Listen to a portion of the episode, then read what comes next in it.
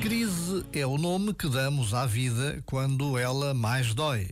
Mas que a vida doa não significa nem que seja o fim da linha, nem significa que seja o caminho errado. Uma crise é sempre um novo início. Então, quando falamos em crise da meia-idade, pode muito bem ser a purga do meio da vida, um tempo de limpeza de fundo um tempo para nos libertarmos de tudo quanto está a mais, para nos despojarmos do que não é essencial.